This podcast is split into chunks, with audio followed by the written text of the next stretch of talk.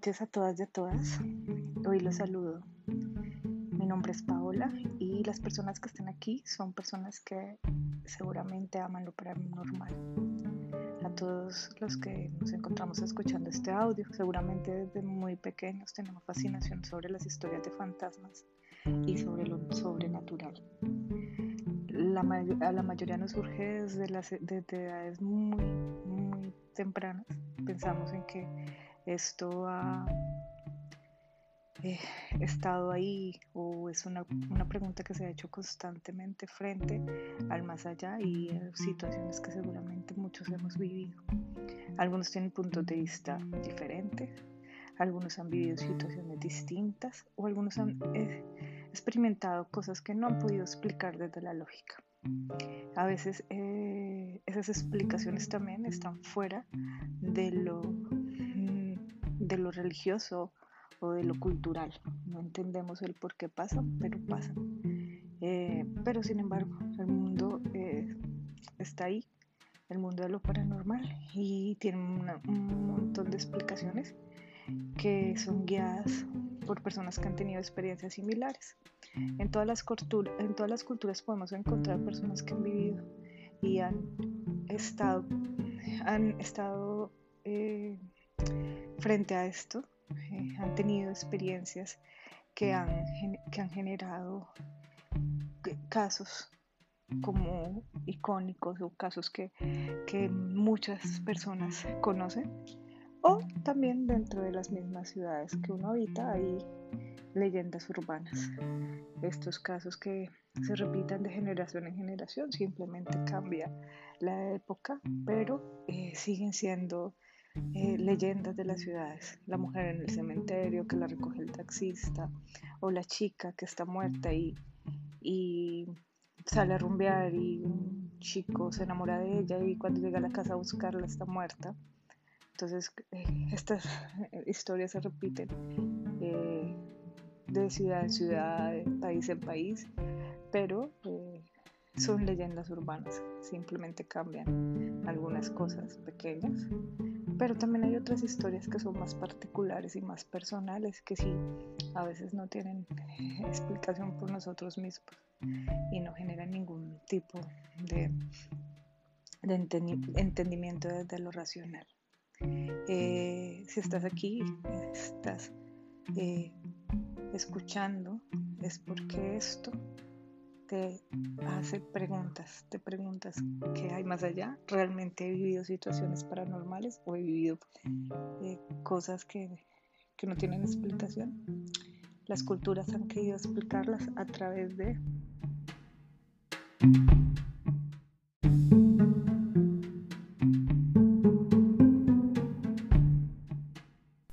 a través de relatos y a través de situaciones que han fortalecido eh, la creencia en los espíritus.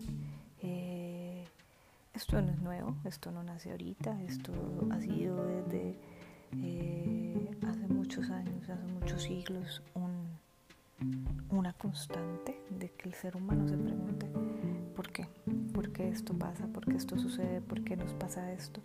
Pero también hay una pregunta que yo me hago y es por qué no le pasa a todo que ser conscientes de que no todo el mundo tiene la capacidad o la habilidad de sentir espíritus. Hay personas que nunca en la vida han experimentado una situación de estas y a esto pues nos hace preguntarnos, bueno, ¿y por qué ellos sí y a mí? ¿Por qué a ellos no y a mí así? A mí sí me pasa esto, a mí sí me sucede. Dentro de mi familia también como hay personas que han vivido y que son más propensas a vivir estas situaciones, también tenemos personas dentro de la familia que no han vivido o experimentado situaciones mm, de estas, generando que nosotras, pues que nos pensemos, bueno, ¿por qué pasa esto y por qué, y por qué esto sí, sí es diferente con él y conmigo, es de otra manera? Yo soy psicóloga, como les decía, y la psicología te, te da unas herramientas desde la ciencia para entender el cerebro y la capacidad del cerebro para hacer ciertos eh, análisis frente a ciertas situaciones. También conozco que es una alucinación y todas esas cosas que eh, desde la ciencia nos dan explicaciones y comprensiones del mundo. Pero también tengo que comprender que la ciencia es una parte del ser humano y no es, una, no es la totalidad del ser humano. Y desde la ciencia no se ha estudiado, no se le ha dado el estudio completo a todos los fenómenos que suceden con el ser humano. Por ejemplo, eh, los fenómenos paranormales hasta los años 80, 90 han tenido, empezaron a tener estudios científicos realmente de ser medibles, cuantificables, pero ha sido casi imposible probarlos desde, desde el hecho científico, desde, desde, la ciencia. Esto genera pues que también mucha gente ponga en duda estos relatos y es muy posible. En la web hay un montón de videos que han sido manipulados para hacer creer. ¿Por qué? Porque las historias de fantasmas y los videos de fantasmas venden y generan curiosidad porque todos queremos saber qué pasa más allá de lo, de lo, de lo que vemos. Y pues realmente nos dicen esto es un video de fantasmas y realmente yo pocas veces he dicho no, yo no lo quiero ver. Muchas personas lo miran y lo analizan y miran qué tan real es y, ponen sus opiniones frente al video, generando una discusión frente a esto. Y eso está bien. Eh, bueno, con toda esta explicación eh, quiero decirles que quiero contar mi primera historia. Voy a contar varias historias en diferentes espacios de audio, pero esta va a ser la primera y es la que inicia en mí la duda, la que me dice a mí, hey, algo de lo que tú estás viviendo no está bien. Eh, esto sucedió cuando yo tenía 12 años. Entonces voy a contarles cosas que pasaron un poquito antes y un poquito después, frente a lo que vivimos.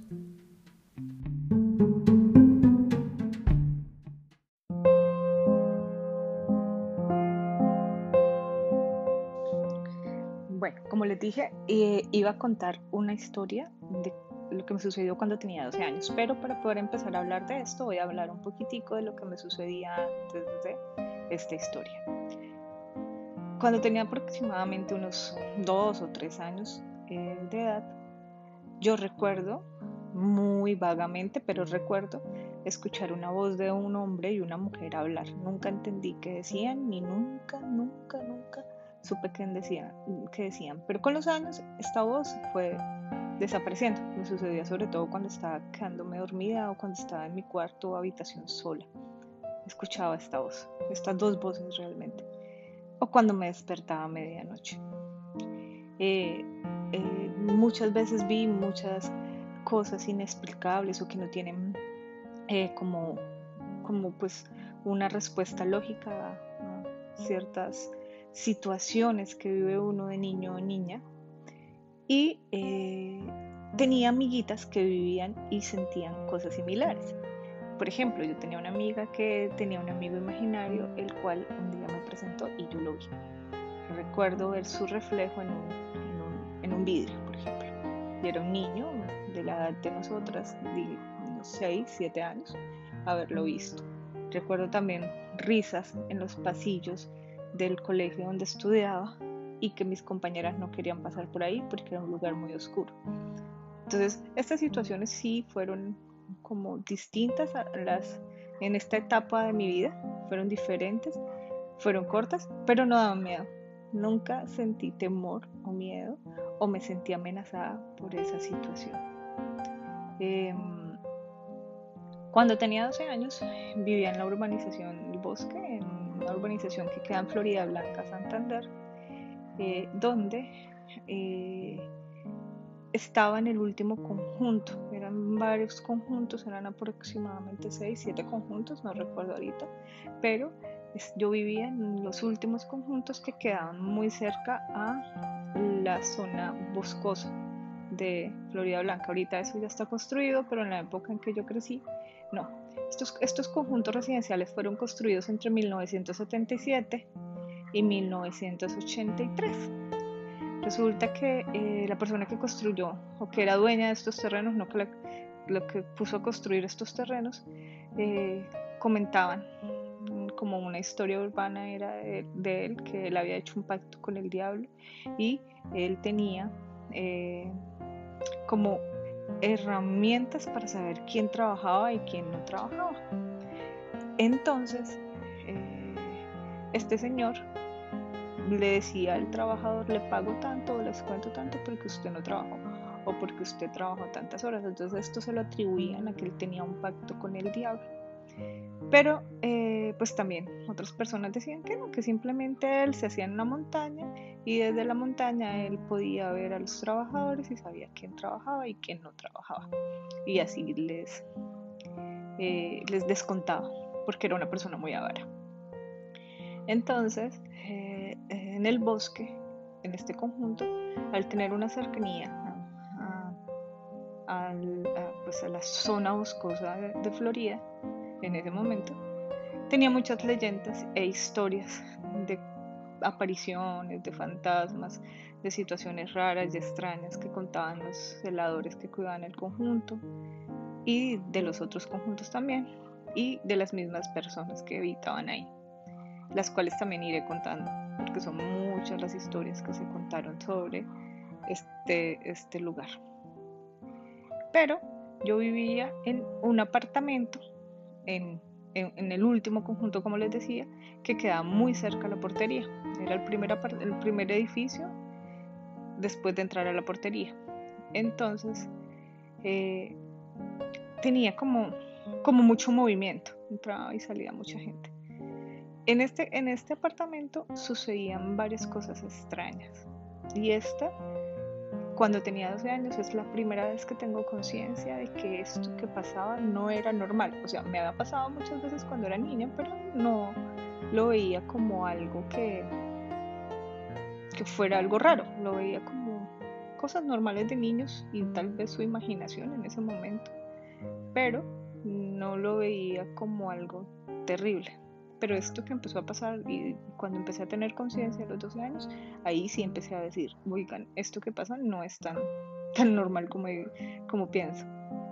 Resulta que una de las cosas que sucedía era que eh, uno estaba sentado en cualquier parte del apartamento y con el rabillo del ojo eh, veía a una mujer con un vestido de flores pasar por el pasillo, solamente por el pasillo, nunca en los cuartos, nunca en el baño, siempre en el pasillo. Ella nunca interactuó, nunca nunca asustó a nadie, pero siempre se veía. O sea, no era que cada 15 días, no, era muy constante. Todo el tiempo uno la veía caminando en el pasillo. Yo pensaba que era la única que me pasaba, pero después con mi hermano y mi mamá, cuando estábamos mucho más grandes y ya no vivíamos allá, una vez en una conversación supimos que todos, que todos la vimos. Todos vimos a esta misma mujer. Entonces, eh, también empezamos a hablar de otras situaciones, pero pues voy a relatar las situaciones que me pasaron a mí, porque las otras situaciones pues no tengo todo el contexto. Resulta que eh, ver a esta mujer pues era ya habitual. Y un día yo estaba en la casa, estaba sola, mi mamá había salido, mi hermano estaba también con mi mamá, creo. Éramos sábado en la tarde noche, eran cinco y media de la tarde, y yo estaba viendo una novela. Eh, estaba concentrada viendo la novela, mi mamá antes de salir me ha dicho que lavara la losa. En esas yo escucho unos pasos, pero unos pasos súper suaves, y veo a una persona caminando por el pasillo. Cuando veo a la persona, veo que era un vestido de flores, pero era muy rápido, o sea, no era despacio, era supremamente rápido, y se desvaneció en el pasillo.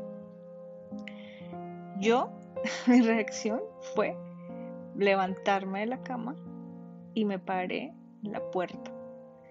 Y algo no me dejó salir. En ese momento sentí miedo.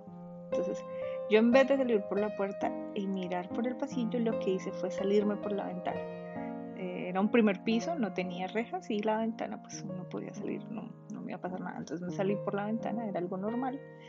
Y me fui hacia el comedor y vi por la ventana del comedor que estaba abierta vi la cocina.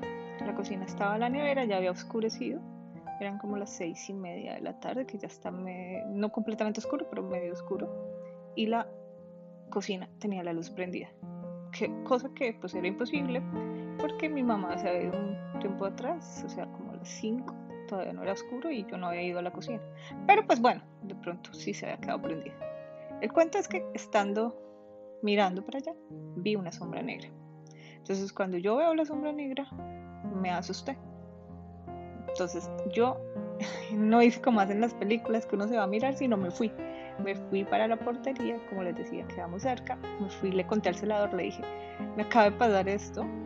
Eh, pues era otra época, uno eh, vivía en un conjunto que era como una familia, entonces uno conocía a todo el mundo y era capaz de decirle esas cosas como al celador. Entonces le dije al celador, y el celador me dijo, espere que llegue el otro que está haciendo ronda y que la acompañe y miren a ver qué es lo que pasa. Cuando llegamos, el celador, pues la puerta estaba cerrada, tocaba entrar por una ventana para abrir. Y el celador se paró conmigo en la misma ventana y dio un paso hacia atrás. Se quedó mirando y dio un paso hacia atrás. Y me dijo, yo no voy a entrar. Ahí hay algo. Y no es algo vivo, me dijo él. Entonces yo me quedé mirando y le dije, entonces, bueno, pues espere que llegue su mamá porque yo no voy a entrar. Entonces yo me asusté y me bajé con él hacia la portería y allá estaban amigos míos, entonces me puse y les conté lo que había pasado, pero ninguno, pues todos eran, vamos y miramos, nos subimos hasta allá, pero ninguno quiso entrar. Después llegó mamá y como yo había dejado las llaves adentro, me dijo, no, yo no voy a entrar por la ventana, entra usted, me hizo entrar a mí. Entonces yo entro para abrir la puerta, entro por la ventana de la sala, todos estaban parados en la sala entonces me dijeron, no mire al pasillo, pero yo no hice caso y miré hacia el pasillo para que no me asustara más. No mire hacia el pasillo, miré al pasillo y en el pasillo había una sombra negra grandísima hacia donde la mujer siempre se desaparecía. Entonces yo corrí, abrí rápido la puerta y me salí de la casa. Duré como media hora para volver a entrar. Daba mucho miedo. Mi mamá pensó que yo había inventado toda la historia, aunque no creo que ella la haya pensado, sino esa fue la historia que ella quiso creerse para no lavar los platos, que eran realmente dos platos, y realmente pues no me iba a inventar esa historia por dos platos. Entonces, eh, después de eso, mi apartamento empezó a tener fama de que era un apartamento donde sucedían cosas raras. Lo singular del caso es que a la gente le, le agradaba mucho estar en ese apartamento. era algo era el lugar de, reunión de todos mis amigos y les gustaba mucho estar en ese apartamento y era un apartamento agradable. Usted entraba al apartamento, era agradable, o sea, no era un apartamento donde uno sintiera una energía cargada o pesada, no, al contrario, era un apartamento agradable. En explicaciones con gente que vivía en el conjunto, pensábamos que ahí había una finca. Efectivamente, ahí había una finca y en esa finca cuidaban vacas pensábamos que una mujer había muerto ahí. Eso era un pensamiento, o sea, era una leyenda, o sea, la gente nunca comprobó esta historia, pero pensaban que ahí murió una mujer, porque esa mujer no solamente la habían visto, eh, no la habíamos visto solamente nosotros, sino los vecinos y varias gente que vivía en ese mismo edificio, en el edificio particularmente, que eran cuatro apartamentos en esos cuatro apartamentos habían visto a esta mujer recorriendo los apartamentos. Entonces pensaban que esta mujer se había quedado dentro de este territorio, que era un fantasma terrenal y se había pegado al lugar donde había vivido y habitado durante gran parte de su vida. Eh, una situación que sucedió después de esto fue que mi hermano eh, de siete años tal vez, estaba una tarde en el apartamento solo. Nosotros, yo estaba en el colegio y mi mamá me había ido a recoger y llegábamos como a las 5 y mi hermano llegaba como a la misma hora a estudiar, pero ese día nos, nos cogió tarde. Mi hermano eh, estaba solo y a las cinco y media empezaba eh, los apagones. En Colombia en los años 90 en los principios de los 90 había una situación de, con un problema de energía a nivel nacional y eh, se empezaron a hacer unos apagones que iban en Florida Blanca iban de 5 y media de la tarde a 8 de la noche y era un día de por medio. Eh, esos apagones eran para racionar, energía, para que la gente no consumiera tanta energía porque no había tanta energía para el país. Colombia siendo Colombia. Y entonces, eh, resulta que eh, estábamos ahí, digo, mi hermano estaba ahí y nosotros no habíamos llegado. Y mi hermano relata o cuenta que él estaba dentro de la casa, empezó a escuchar ruidos y de pronto vio que los... Mm, habían unos platos en la pared, que los platos de la pared empezaron a moverse y trataron de sacarlo de la casa. Él estaba muy asustado, estaba fuera de la casa y estaba llorando.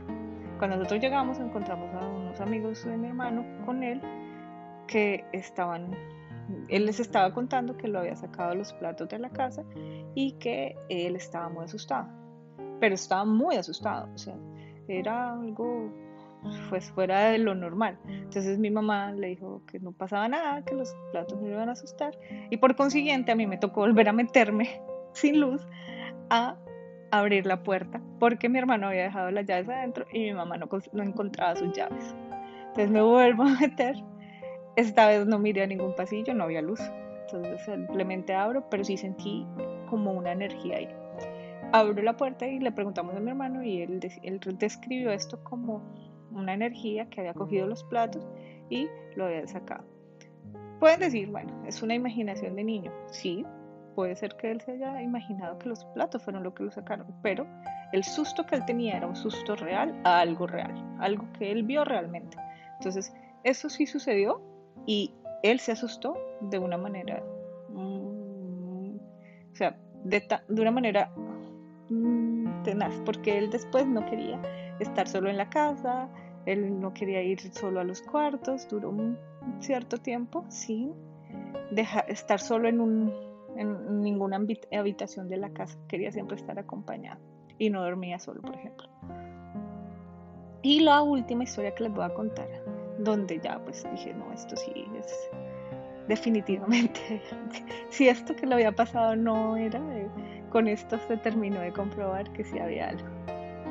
Eh, una noche, eh, eran como las 8 o 9 de la noche, yo mm, me fui a dormir, me fui a dormir y yo colocaba, yo tenía una radio de casetera y una amiga mía me había prestado el, cassette de Fito Páez de Mariposa Technicolor que había acabado de salir. Ella me lo había prestado y yo lo estaba escuchando. Entonces yo coloqué el, la radio, puse la casetera y me acosté en la cama. El closet yo lo tenía abierto y en el closet estaban las manillitas y yo había dejado mi maleta. La maleta era una maleta naranja fluorescente que alumbraba en la noche. Entonces yo estaba mirando la maleta y esta maleta empezó a moverse. Primero despacio. Yo pensé, pues Florida Blanca es un lugar donde tiembla mucho, queda muy cerca la Mesa de los Santos y queda muy cerca de Bucaramanga, entonces tiembla mucho. Yo pensé que estaba temblando, entonces yo me senté en la cama dispuesta a salir corriendo porque pues, no me iba a quedar ahí. Pero cuando yo me siento en la cama del closet, sale una masa blanca. Era como cuando neblina, como cuando hay mucha neblina en una ciudad, como una neblina pero pequeña.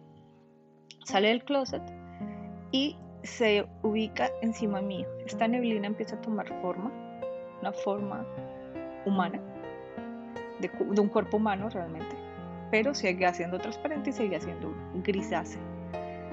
Se queda ahí un instante y después sale por la ventana. La ventana estaba abierta y sale por la ventana, pero los vidrios vibran cuando esta neblina sale. Yo me quedo sentada en la cama, completamente muda, y apenas veo que eso sale, salgo corriendo y le digo a mi mamá, y mi mamá me dice, pues yo sentí que tembló la casa, entonces ella me dijo, ¿sería que tembló? Entonces, nunca supimos si ese día tembló o no tembló, no vimos a ningún vecino salir ni a nadie salir, pero sí sucedió eso. Después de esto yo empecé como a pensar más conscientemente en que habitaba alguien en la casa. De hecho, ya más de adolescente, 16, 15 años, era mucho más consciente y ahí sí me da miedo hacer cosas en la casa a ciertas horas o ir a ciertos lugares de la casa. Yo por lo general iba a oscuras hasta la cocina, no, no tenía ningún problema, pero después empecé a ser mucho más consciente de eso empecé también a tener una explicación les contaba que esta mujer que habitaba ahí pensábamos que era un fantasma terrenal y pues después cuando empecé a investigar me di cuenta que los fantasmas terrenales tienen que ver con el, la apropiación que tienen sobre el territorio. Ellos se quedan en los territorios, en, donde viven, en donde habitan, porque aún sienten que eso les pertenece y les cuesta desprenderse del mundo terrenal y trascender, ir a otros lugares o no se han dado cuenta que ya murieron o no se han dado cuenta que ya su, su, vida terminó en la tierra. Yo siento que esta mujer, ahora con los conocimientos que tengo, creo que no se había dado cuenta que había muerto porque ella seguía haciendo sus cosas. O sea, siento que no había un solo fantasma, siento que había muchos más fantasmas en el lugar, siento que había también un fantasma que era... Eh, el que dominaba a los otros fantasmas, que era esta masa negra que les cuento y que esta, este fantasma, les voy a contar otras historias de este fantasma porque no es la única, este fantasma hizo cosas mm, que asustaban realmente, pero la mujer nunca lo hizo.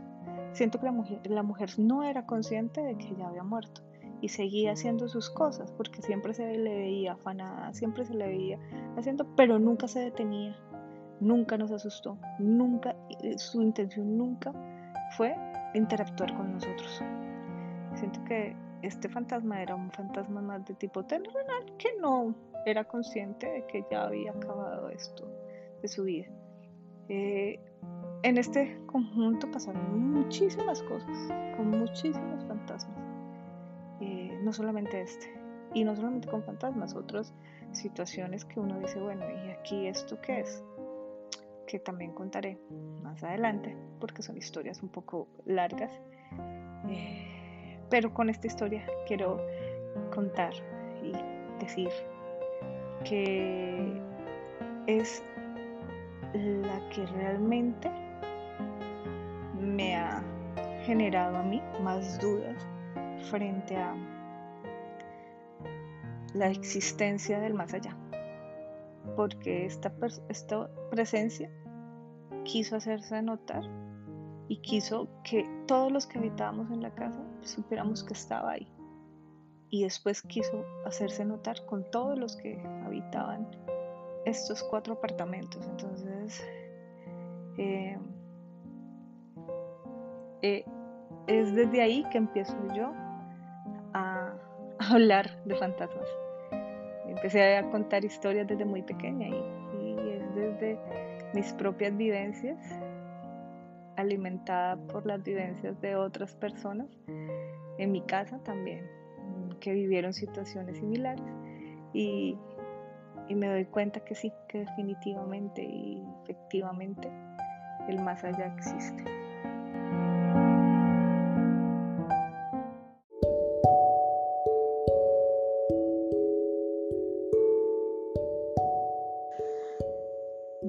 Espero que les hayan gustado estas historias, espero que hayan sido de su agrado. Eh, estoy muy contenta de empezar a contarlas, muy contenta de, que se empiecen a escuchar. Siempre me ha gustado eh, contar historias de miedo, siempre he sido una apasionada, eh, desde muy pequeña lo hago. Son historias reales, son historias que realmente han sucedido y me gusta lo que más me gusta de contar estas historias es que pasaron. Cada una y cada uno de ustedes le dará la explicación que ustedes quieran, desde donde ustedes lo entiendan o lo comprendan. Y es respetable. Hay gente que no cree y es respetable y hay gente que cree y también es respetable. Lo único que me basta o me sobra por decir es que estas situaciones o estas vivencias son vivencias que han alimentado eh, mi vida y la vida de otros. porque cuando tú tienes un encuentro con un espíritu, una energía, un fantasma, como quieras llamarlo, tu vida no vuelve a ser igual. Y sabes que hay algo después de que morimos. Mm, yo creo en eso y siento que toda la vida creer en eso porque lo he experimentado y lo he evidenciado. Eh, gracias por llegar hasta acá, gracias por escucharme, gracias por eh, estar aquí hasta el final. Eh, me encantaría también poder contar otras historias, no solamente las mías, si tienes una historia que quieras que se escuche o que sea contada, con mucho gusto también lo puedo hacer. Y lo único que quería por decir es que síganme y en ocho días nos vemos. Todos los domingos a las nueve de la noche estaré publicando una historia más. Cuídense mucho y que esta semana sea la mejor semana.